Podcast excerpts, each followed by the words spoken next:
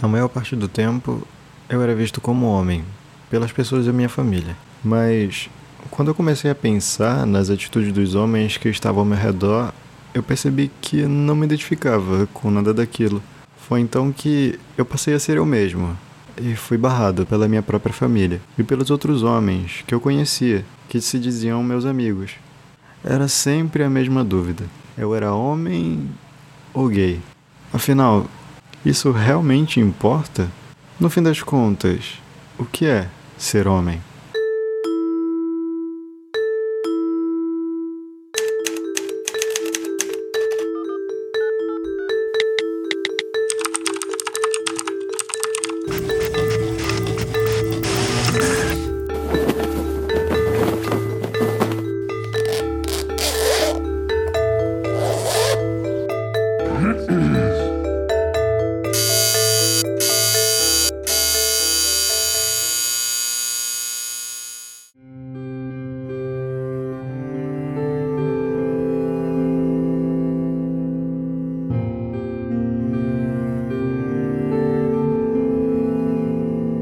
Ser hétero cisgênero e não me identificar com minhas atitudes como homem na sociedade me faz enxergar o quanto eu já nasci todo errado. Ou será que o mundo já estava errado quando eu nasci? Mesmo tendo sido criado com um pai ausente, o machismo foi impregnado na minha família, que é, em sua grande maioria, formada por mulheres. Engole esse choro foi uma das coisas que eu mais ouvi em toda a minha infância. E o que não me ensinaram foi em dizer quando que eu deveria parar de engolir esse mesmo choro. Só que acontece que, além de engolir o choro, eu fui engolindo também as minhas palavras e me tornei uma criança que não falou muito a infância inteira. Não falei para minha mãe que não queria mudar de casa, nem mesmo de escola, ou que eu precisava de ajuda com a minha depressão e também que eu tinha problemas na escola porque eu não conseguia falar com as pessoas. Quando a minha mãe me fez escolher se eu queria ou não morar com o meu tio, eu finalmente fiz algo que eu queria e aceitei. Pela primeira vez eu tive um pai, mas não demorou muito para ele me decepcionar também. Ele tinha dinheiro e a minha família precisava de dinheiro. Ele me aliciava e tentou me estuprar por dinheiro. E eu fiquei calado em relação a isso, pois a gente precisava de dinheiro. Foi nesse momento que eu parei de acreditar na maioria das coisas que os homens diziam. Filtrava aquilo que eles falavam e eu descobri que o que eles falavam não tinha nada a ver com aquilo que as pessoas diziam deles, mas do que eles queriam que as pessoas falassem sobre eles. Eu cheguei à conclusão de que não dá para conhecer homem nenhum através das palavras. E o quanto eu chorei por causa disso. Porque eu nem mesmo me conhecia nas minhas próprias palavras.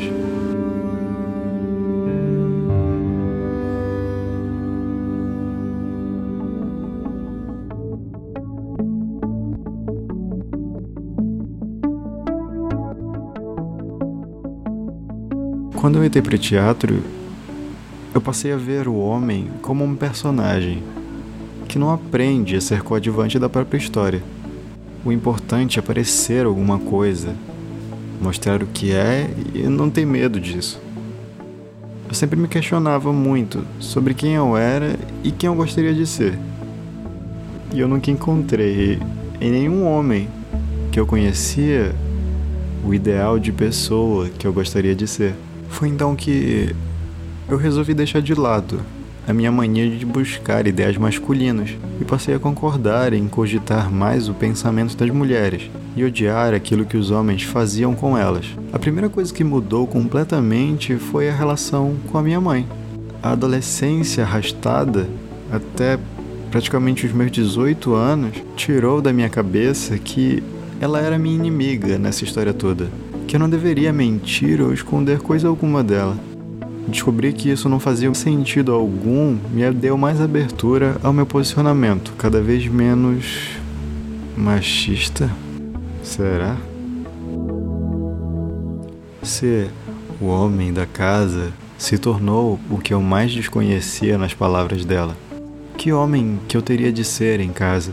Que homem que eu era, no fim das contas? Foi que eu vi que nenhum homem que passou na nossa casa tinha ficado para me ensinar o que é ser esse tal homem da casa. Então, eu assimilei que na nossa casa eu deveria construir esse homem através das minhas próprias perspectivas de mundo, colocando como espelho o de uma mulher da casa, a única pessoa em que eu respeito e confio, a minha mãe.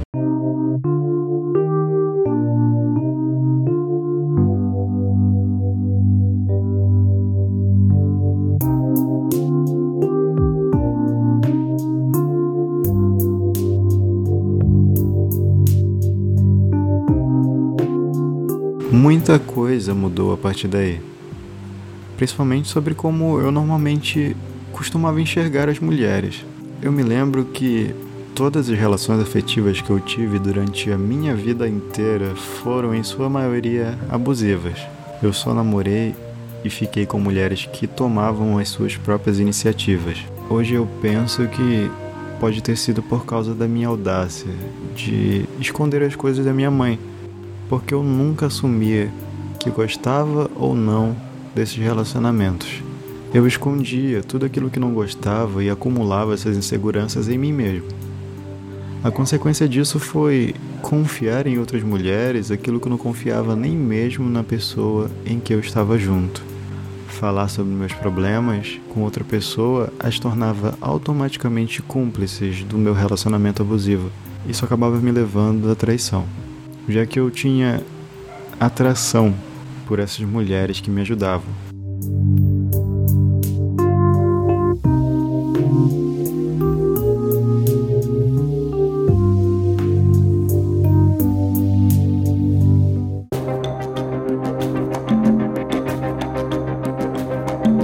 A verdade é que em nossa sociedade os homens não conversam sobre os seus sentimentos e também sobre os seus problemas pessoais, a não ser que esteja a fim de conquistar alguém.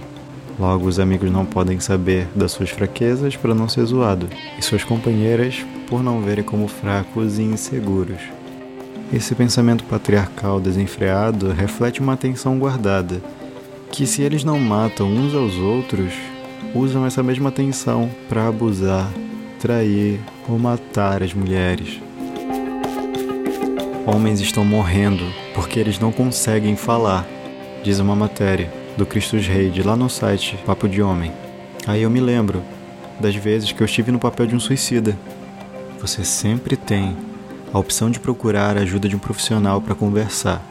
Quando você acha que nenhum dos seus amigos vai te dar atenção nesse problema que parece ser extremamente egoísta, o de conhecer a si mesmo.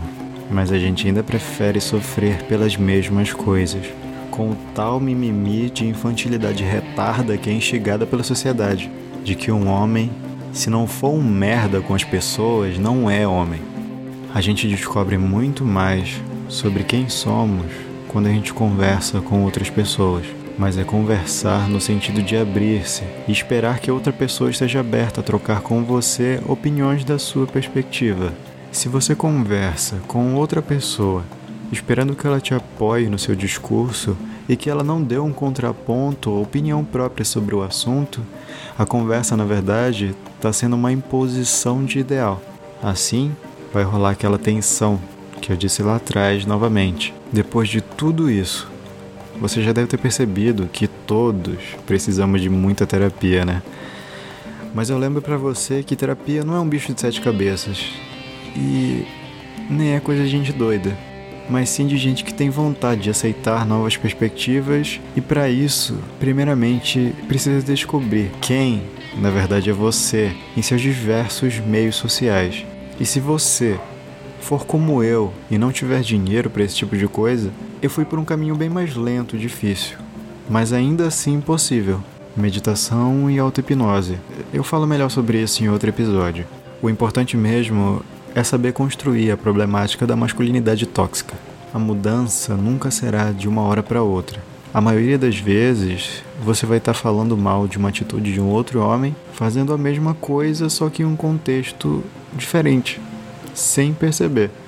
Depois de entender o motivo do meu problema de falar com as pessoas, eu tive que aprender também a me calar e engolir esse machismo em situações cada vez mais recorrentes.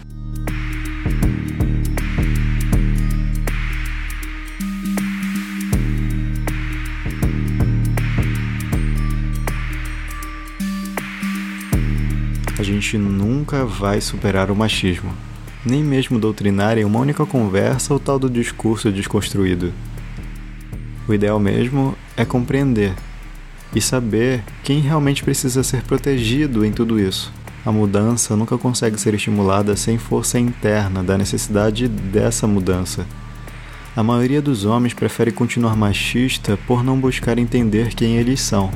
A pergunta a ser respondida é se você é feliz assim ou se você faz outras pessoas serem felizes agindo da maneira que você age. Sempre vai ter horas que alguém vai ter que te mandar calar a boca e mandar real na sua cara para você perceber que está errado. E nesses momentos, qual é que vai ser a sua reação? Manter seu discurso e agir por impulso? Ou cogitar que você está mesmo sendo um babaca?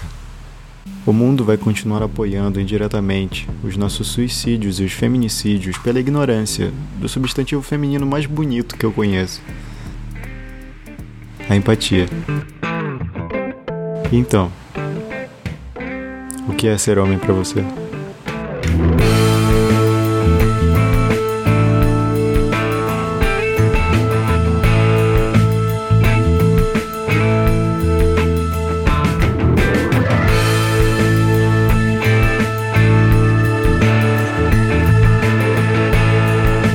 Esse projeto chega até você com o apoio de Eurique Rander e Pedro Henrique.